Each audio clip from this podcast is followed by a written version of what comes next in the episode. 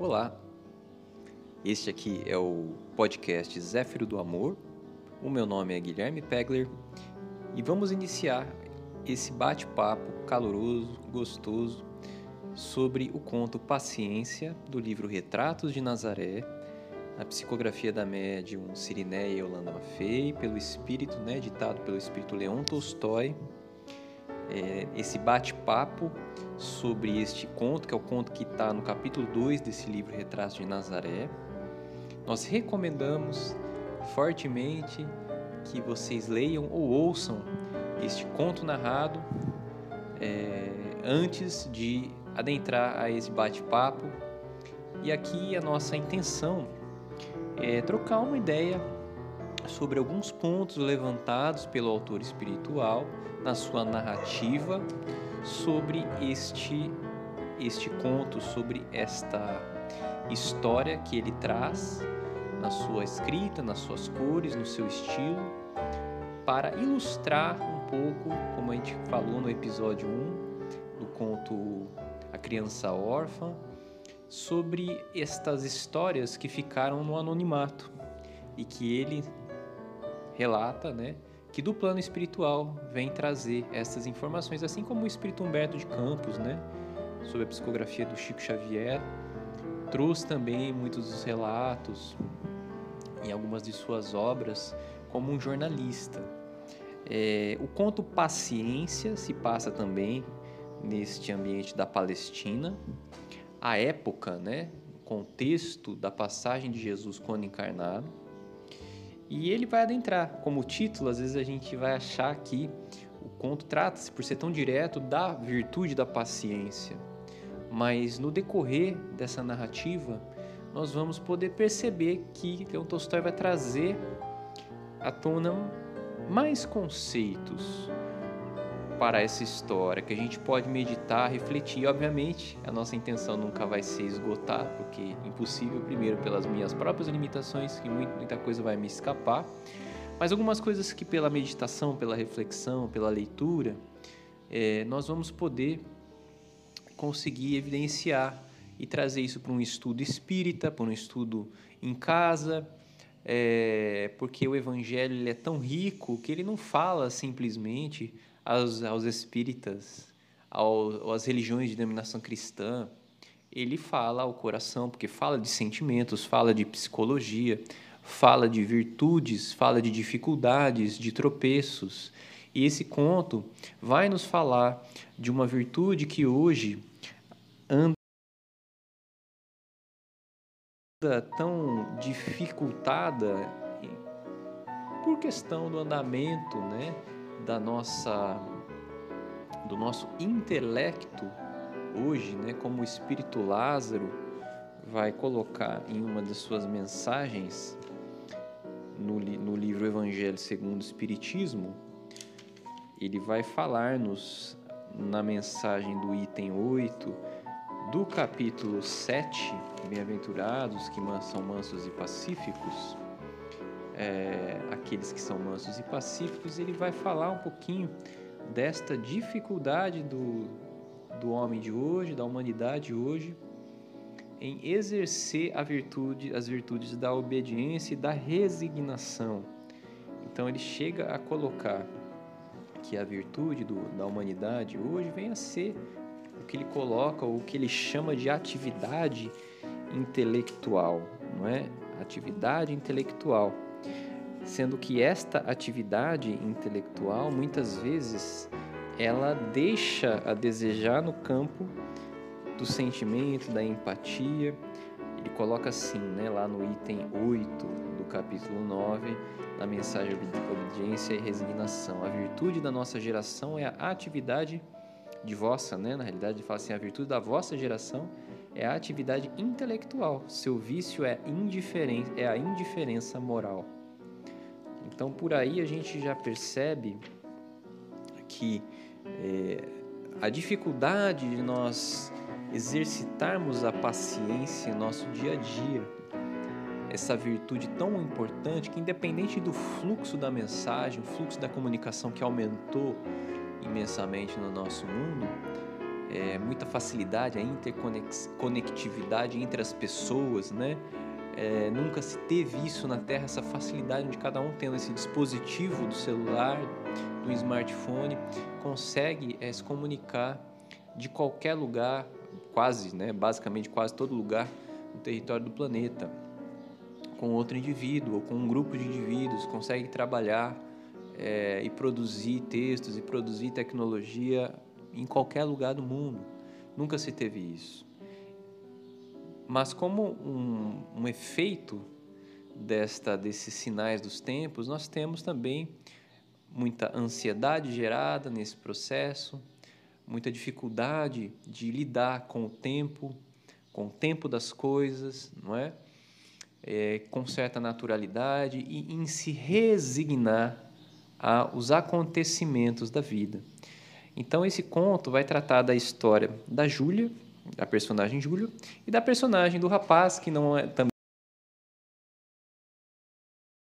o, o Leon Tolstói ele ele escolhe, né, opta por não é, aferir a esse personagem um, um nome, o chamando de o rapaz, o moço, né, que dos três é, da família de, de três homens, onde o pai, ele e o irmão mais velho eram fechavam esse círculo é, familiar dos homens que trabalhavam né, nessa roça, no campo.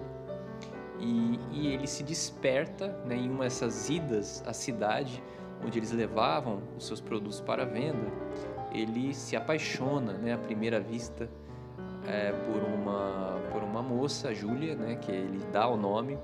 A Júlia, que ao final do conto vem trazer o seu relato, né, o seu depoimento, como em todo final de conto, que é muito, é, como eu coloquei no primeiro episódio, né, é um trunfo do livro.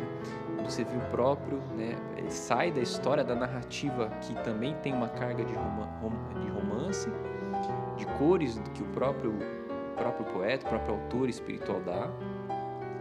E vem falar, a Júlia vem falar com suas palavras o que representou aquela experiência quando vivenciada por ela.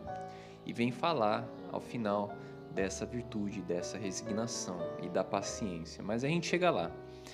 O importante é que nós agora possamos entender que nesse, nesse primeiro contato desses jovens, né, o rapaz ficou ali namorando a Júlia à distância e ficou com ela na mente confidenciou isso ao seu irmão mais velho, que lhe deu um toque de que, olha, ela não é uma mulher para você. Por quê? Porque a Júlia era filha de um romano, um romano dentro da hierarquia social, um romano de hierarquia, cuja hierarquia social era elevada, né?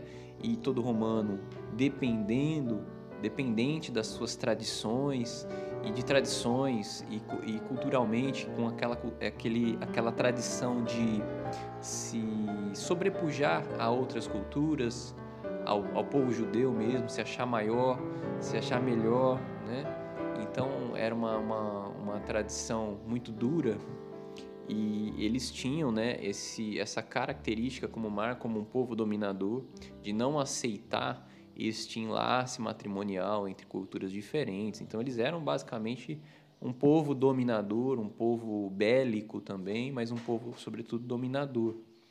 E obviamente que Júlia sabia que seu pai nunca, apesar de ter uma relação muito boa com o pai, do pai a respeitá-la muito, né, a amá-la, ela sabia que é, ela teria que se reportar sempre às tradições da família, né? E quando é, numa segunda, numa segunda, é, numa segunda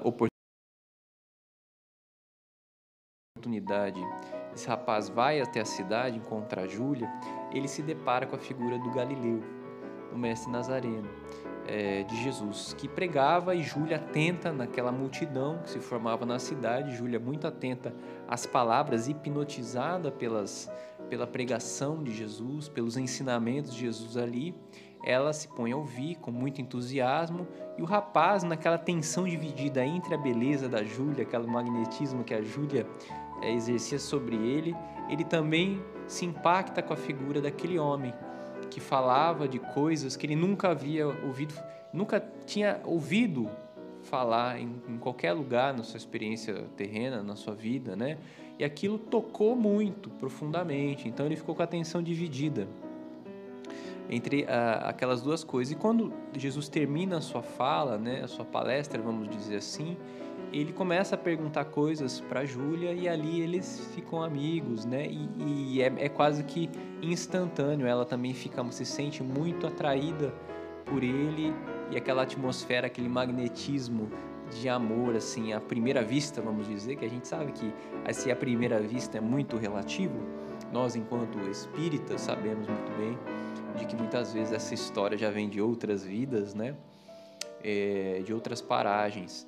Mas naquele momento eles se sentiram muito é, impactados, tanto pela mensagem de Jesus quanto pelo aquele sentimento que aflorava nos dois naquela, naquela, naquele, naquela, naquele momento, naquele instante.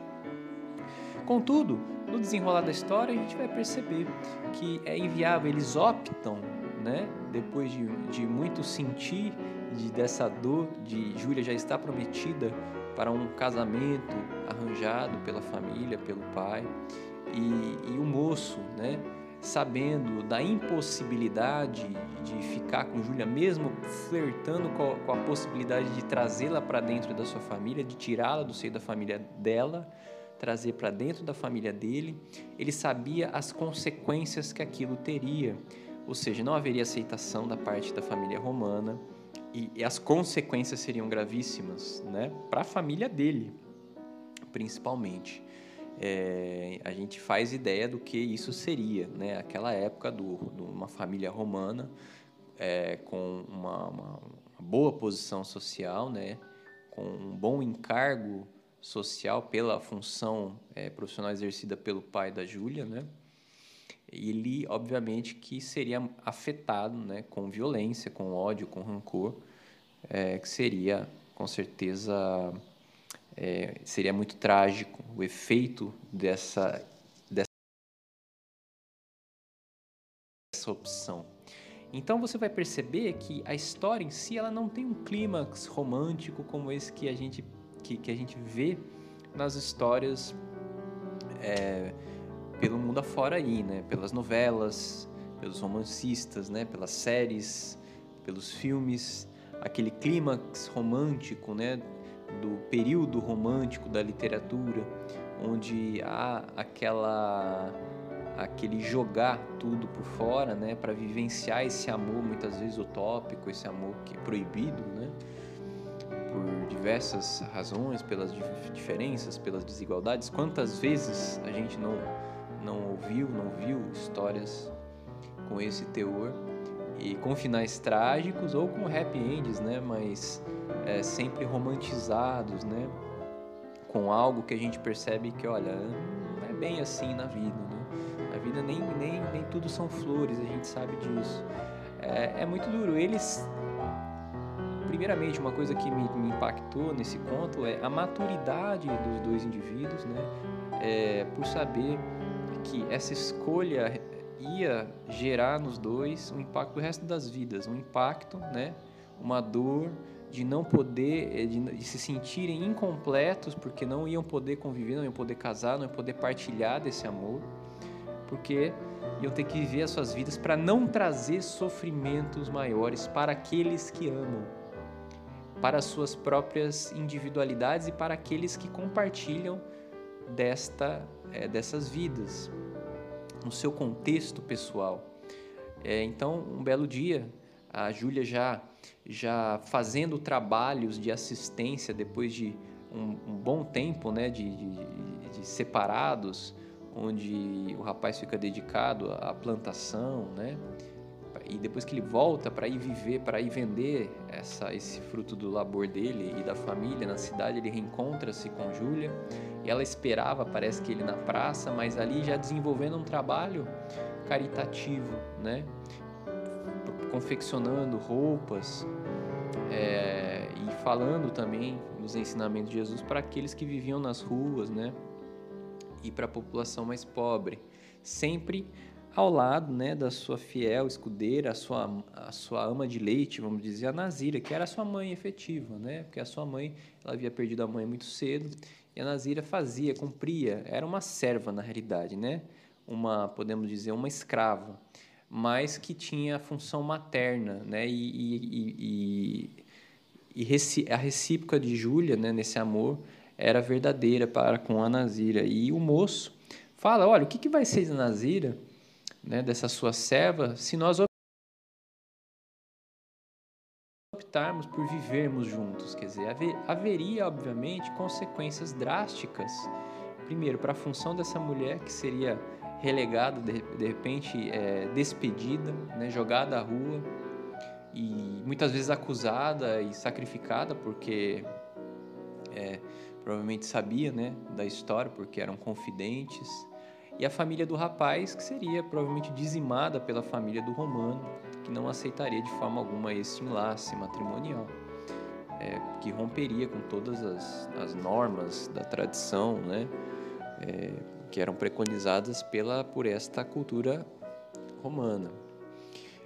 Sendo assim, é, algo que nos chama, antes de nós entrarmos na questão da paciência, a atenção, é justamente este, esta paragem da virtude do dever, que nos diz Lázaro, o Espírito Lázaro, no capítulo 17, item 7 do Evangelho segundo o Espiritismo, capítulo 17, que é o capítulo C de Perfeitos, né? onde ele nos diz que o dever é a obrigação moral, primeiro para consigo mesmo e em seguida para os outros. O dever é a lei da vida, encontra-se desde os, os menores detalhes, assim como nos mais elevados. Refiro-me apenas ao dever moral e não ao dever que as profissões impõem.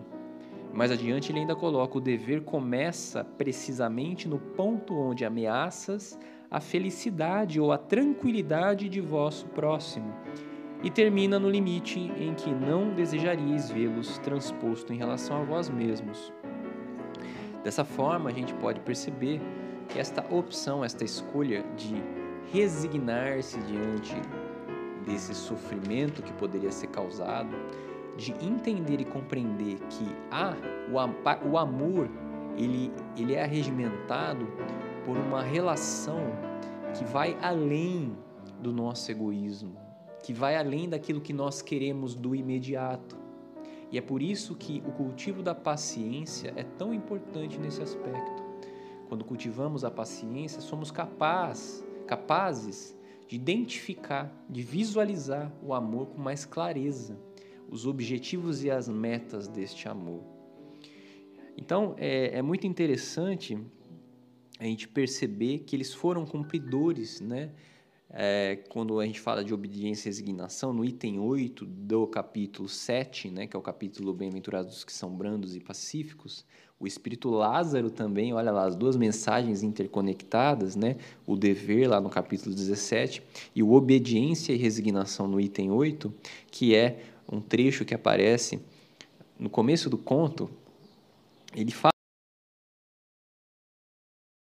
que a doutrina de Jesus é, ensina sempre a obediência e a resignação, duas virtudes companheiras muito ativas da doçura embora homens erroneamente as confundam com a negação do sentimento e da vontade. É natural nós verificarmos nas coisas do mundo, no comportamento das pessoas, de nós mesmos, né? É, essa normalização de que ser obediente, resignado, é justamente agir contra a nossa própria vontade, é negar o nosso sentimento de vontade, não é? A obediência é o consentimento da razão e a resignação do coração. Ambas são forças ativas, ou seja, elas não são passivas, não são forças passivas, são forças que agem, pois carregam né, o fardo das provas que a revolta insensata não suporta. Então, é, apesar do que nós achamos que às vezes segurar as pontas, é, muitas vezes o, aquele que ele vai falar que o covarde não é uma criatura resignada, né? Porque ele não consegue suportar esse fardo da prova. Então ele foge a esta prova. Então ele vai por uma muitas vezes por uma opção, a opção que mais lhe convém no momento, que é mais instantânea, que vai ter um fruto mais é...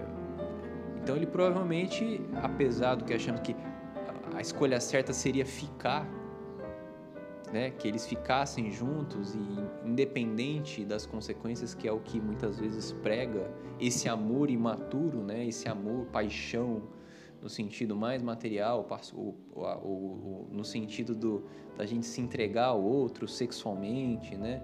E assim por diante, é, é muitas vezes a, da nossa covardia de resignarmos diante de uma situação que sabemos que não tem, não terá um fim. É, ela vai transpassar esta barreira, este limite, né? Que fala lá no, no que os Lázaro nos fala no capítulo 17 do dever, que ultrapassa esse limite, que passa a atingir e a machucar, né, e a violentar o direito do outro. Então ele vai ultrapassar essa barreira, porque eu estou escolhendo a minha felicidade em detrimento da felicidade do outro. E isso vai gerar, obviamente, efeitos futuros, né? Isso é inevitável.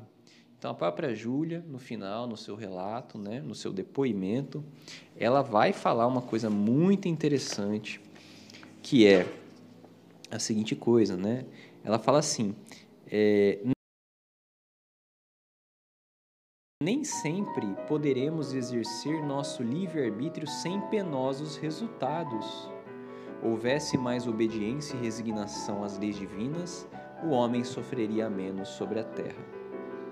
Quantas vezes a ilusória felicidade em passageira encarnação acarreta séculos de sentidos prantos e acerbas lutas de reajuste e perdão. Olha que coisa, né? Ela vai desfechar o seu, o seu depoimento com essa passagem, o que só comprova é, que pela sua própria experiência, né, ela, ela veio com essa prova de segurar as pontas mesmo. Ela e o rapaz, que obviamente já tinham uma história, um envolvimento pregresso de uma vida anterior, talvez no plano espiritual ou antes, né? E que naquele momento precisavam vivenciar aquelas experiências que o tornariam melhores, né? O, o fariam progredir.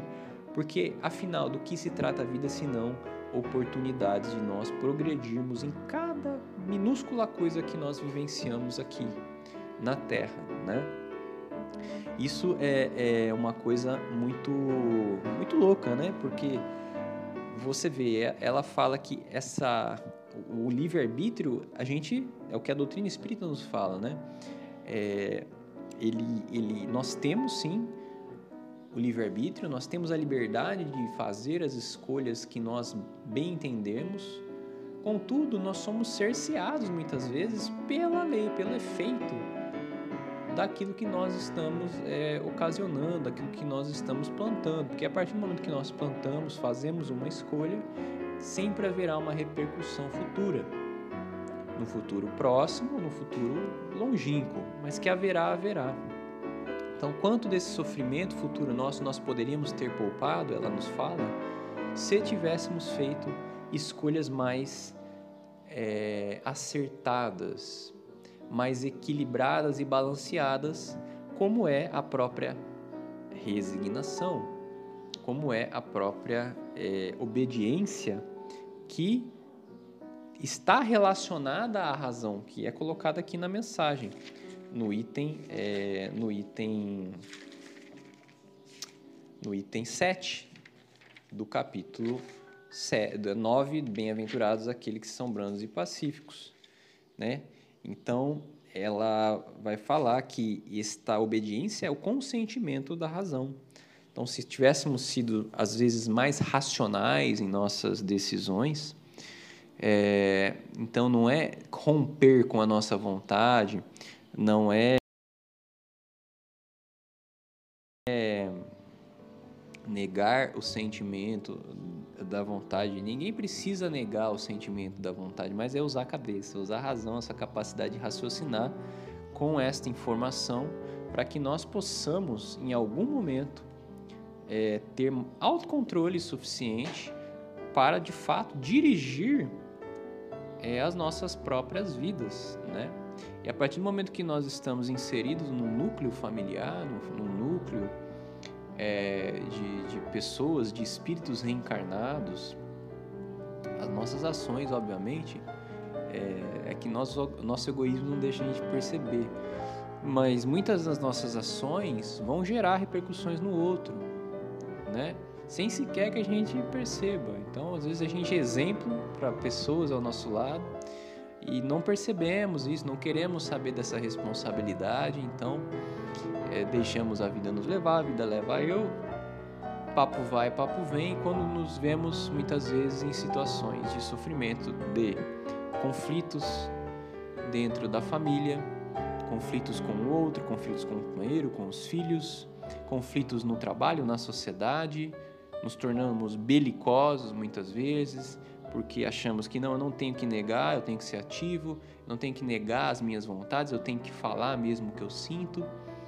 E às vezes o mais, é, porque é o mais duro, é o mais, eu tenho que ser combativo, mas muitas vezes é o que o próprio André Luiz fala em uma de suas mensagens, né? Se eu não me engano, ela chama servicinhos, que ele fala assim que guardar muitas vezes aquela é, guardar para nós coisas que nós sabemos que muitas vezes vão ser, vão machucar o outro, aquele fardozinho que a gente guarda para a gente para que o outro não se, o outro não tenha às vezes condições de recebê-lo, né? É, e isso se torna um fardo para nós é um, é um é um servicinho do bom, é um servicinho do bom porque é, é, é caridoso, é, isso é caridade, né? E muitas vezes e como é difícil, né, a gente guardar muitas vezes uma informação para não magoar o outro. A gente quer soltar, a gente quer expelir aquilo, jogar na cara do outro e o outro que se vire com essa informação muitas vezes, mesmo que nós saibamos que o outro não, não tem condição para absorvê-la. É, então, é muitas vezes aquela informação que eu sei que vai gerar uma outra, uma terceira situação de agressão entre parentes. Olha, o fulano chegou meu ouvido, o fulano falou mal do ciclano, eu vou lá e já Olha, o fulano falou mal de você, viu? Né? Quando na realidade você deveria o que? Apaziguar a situação, aconselhar, calar e contornar situações para ser o elemento de equilíbrio. É isso que a doutrina espírita nos, nos mostra. Na mensagem do item 7 do capítulo 9, é, paciência, sede pacientes, é o quem comunica é um espírito, um espírito amigo, ele fala assim: sede, sede pacientes, a paciência é também caridade, e deveis praticar a lei da caridade ensinada pelo Cristo, enviado de Deus.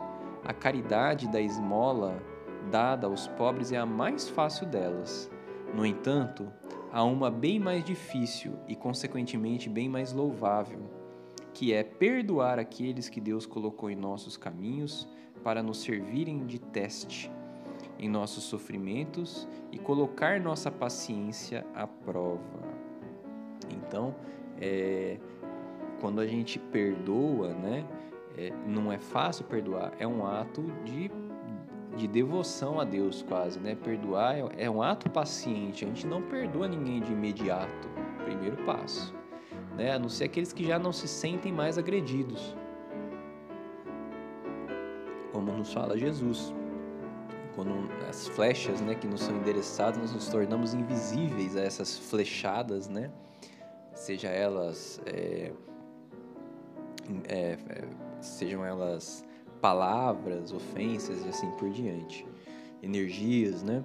Mas quando nos tornamos invisíveis ou cascudos demais para sequer sentir, né, que essa cascudo no bom sentido, no sentido de que nós tornamos fortes espiritualmente a ponto de não sentir essas agulhadas, essas alfinetadas, enquanto muitas vezes, na maioria dos casos, a gente em qualquer situação a gente fica sensibilizado e melindrado por uma ofensa, por um comentário, às vezes nem endereçado a nós. Mas de toda forma, a gente percebe a importância da paciência para que esses dois personagens, né, pudessem só se encontrar lá no plano espiritual, depois do desencarne de Júlia, né, onde o moço continua depois do desencarne de seus pais, né, prematuramente, é, ele ele consegue, é, ele tinha isso em mente, que era ir seguir Jesus, então ele vai ao encontro de Jesus novamente. Jesus lhe confidencia que era necessário, olha que, que coisa linda, né?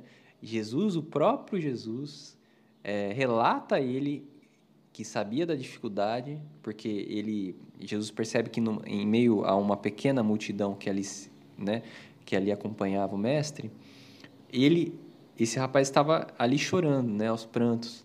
Ele tinha contido até então esse sentimento, mas ele sentia só e com muita saudade de Júlia, né? E como era duro aquilo para ele essa essa escolha, né? Por ter passado por isso, não ter podido ficar com Júlia. É, mas Jesus lhe confidencia naquele momento que era necessário, né? Que a vida ela a vida é muito maior.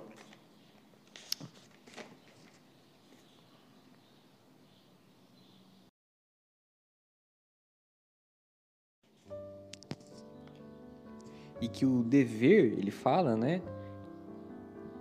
Determinou-a é, que aos poucos ele ia ser convencido, né, ia convencer o coração dele de aceitar essas dificuldades. Porque ele fala que Jesus fala para ele que jamais haverá uma felicidade real quando invadirmos o espaço alheio, infelicitando outros em proveito próprio. Então ele fala: renunciar, meu amigo, não significa perder para sempre, mas sim adiar aquilo que momentaneamente não é possível. Então é um adiamento daquela vontade, porque a vida se ela, ela se, se estende, então não é que você não consegue isso hoje, que você não pode consegui-lo amanhã, com mais mérito, com mais força espiritual, com mais aprendizado, na hora certa, porque tudo tem hora. Para tudo no mundo tem hora. Breve é a encarnação do homem sobre a terra, longa e imortal é a destinação do espírito. É, então Jesus era tão entendedor disso, isso estava tão enraizado nele, a ponto que ele se deixou imolar para que se sacrificar, porque ele sabia, tinha plena convicção e sabedoria de que aquilo era um processo que ia doer na hora, mas que a partir do momento que houvesse o desenlace, a vida para ele, né, o cosmos seria o, o, o limite cosmos para ele é o limite. Então, é, ele fala que os encontros iam é, inevitavelmente ocorrer em condições mais propícias, em, em, em, decorrência da evolução espiritual dos envolvidos, tá? Então era necessário, ele fala silenciador, ou seja, a resignação, ter paciência entendendo ou estendendo aos que sofrem o teu amor. Então era uma oportunidade deles vivenciarem esse conceito de amor, né? Porque se você perceber na história dos dois, nessa ruptura, onde os dois não iam poder compartilhar o amor, esse amor de casal, mas esse amor também transcendental, eles tinham meio que como planejamento vivenciar o amor na família e depois estender esse amor ao próximo, sendo o próximo aqueles que Jesus ensinou eles a fazer, né? Ou seja, aqueles, ele, o rapaz, depois da morte de Júlia, vai abrir uma espécie de estalagem, né, como se fosse a exemplo das casas do caminho, como se fosse uma casa do caminho onde ele atendia os viajantes, os doentes, é, em uma determinada paragem, onde ele cuida a vida toda e ele prega às noites, né, para aquelas pessoas que ali muitas vezes estavam em situações de dor, desacreditadas também, nunca tinham ouvido falar desta mensagem esperançosa e amorosa, né? Então ele, ele se torna um verdadeiro cristão, é, um seguidor de Jesus, tal qual os outros, né? Fazendo o seu caminho. Como a gente sabe que muitas pessoas que não, não é, que a história não não que se per, permaneceram no, animato, no anonimato até hoje, espíritos que transcenderam, que progrediram muito, já saíram dessa esfera da orbe, outros ficaram, andaram com Jesus, ouviram as histórias de Jesus, ou foram tocados indiretamente e progrediram imensamente. E Júlia precisou experienciar, ela mesma faz, conta isso no seu relato, a necessidade de gerir filhos de um homem que ela não amava, mas que ela aprendeu a amar, né? De sofrer esse desgosto, né? É, de não poder vivenciar o amor verdadeiro daquele rapaz, né? Do seu amado e mais que para ela foi progresso. Então a história que fica é que a paciência no final é que sem a paciência nós não conseguimos cumprir os nossos deveres, nós não conseguimos nos resignar. Então ela é um ensinamento, ela é uma virtude que, vamos dizer assim, alicerça as outras virtudes. Né? É, sem paciência a gente não consegue ser resignado, porque resignar-se é um ato de paciência para com as coisas, é saber que, olha, tudo passa, tudo há de passar, há de se criar novas condições para que as coisas fiquem melhores, não é? É como no momento que estamos vivendo de pandemia, de coronavírus, é, nessa situação do mundo, por mais que nós tenhamos dificuldades, limitações, desigualdades sociais, desigualdades é, e ações políticas equivocadas e assim por diante, se nós se desesperarmos achando que a vida é esse, é essa, que a vida é instantânea, que os momentos é, nunca vão passar, e que a gente não pode crescer também com as dificuldades e nos colocar em imputar novos desafios pessoais e ao coletivo, nós tendemos a perecer, a, a se deprimir, né? a ficarmos doentes e assim por diante. O que não é nem um pouco positivo para nós aquilo que a gente pode entender como progresso, né? é estagnar a nossa mente. Então, quando a gente, é, inclusive, não está mais, eu acho que é o próprio Lázaro vai falar isso, né? Quando a gente não está é, mais aberto para conhecer, para aprender, a gente estagna, né? E isso causa dor, isso causa dor. Bom, é, para que quem queira aprofundar um pouquinho mais, refletir e meditar sozinho ou nos seus grupos, tá? É, nos seus grupos espíritas ou no seu grupo de estudos espirituais, ou seja lá qual for a sua intenção, que seja uma intenção de autoconhecimento, é, porque aqui a gente propõe, né, nós enquanto espíritas cristãos, nós temos uma visão, mas muito aberto, né, e sabemos que é, as religiões elas se completam, elas tem muito da verdade, então a gente tem que estudar todas elas e temos que buscar um diálogo onde o consenso é maior.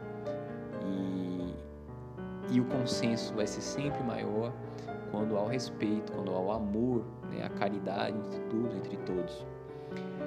O item, uh, os capítulos 9 e 17 do Evangelho segundo o Espiritismo, no capítulo 9, que é o Bem-aventurados aqueles que são brando, é, são mansos e, e pacíficos. Item 7, que é o item paciência. Item 8, obediência e resignação. E no item 7 do capítulo 17, sede perfeitos, o item é o dever, né? Onde é Lázaro, o espírito comunicante, e o, o, no capítulo, no item 8, na mensagem obediência e resignação, é também Lázaro que se comunica, tá? Bom, nós vamos aqui ficando. Foi muito prazeroso, muito agregador para mim, né? Porque quando a gente estuda, a gente fala, reflete, a gente vai chegando a um consenso pessoal sobre o que traz esta mensagem, que ilustra, né? Que traz esse esse reconforto dessas essas paragens espirituais que são feitas de vivências muito reais, físicas, na carne, né? Nessas provas, nesse teatro da vida que nos possibilita experienciar e trabalhar e exercitar essas virtudes que sem exercício, como qualquer músculo, vão morrer, vão perecer, né? Vão murchar, não vão se tonificar. Então, essa é a grande.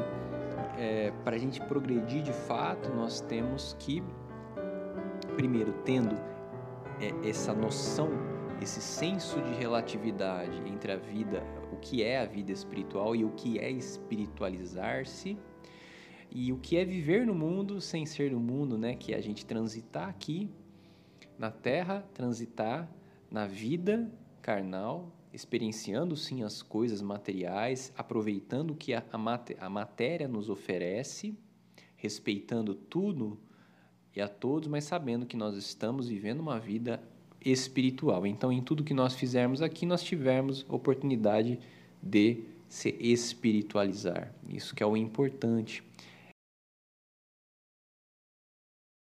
Essa, então, é a nossa contribuição para esse podcast, para esse bate-papo sobre o conto é, Paciência, do livro Retratos de Nazaré. Nós agradecemos a você, ouvinte, pela sua colaboração, pela sua paciência e em breve nos reencontramos no próximo episódio do podcast Zéfiro do Amor. Um grande abraço a todos, fiquem com Deus.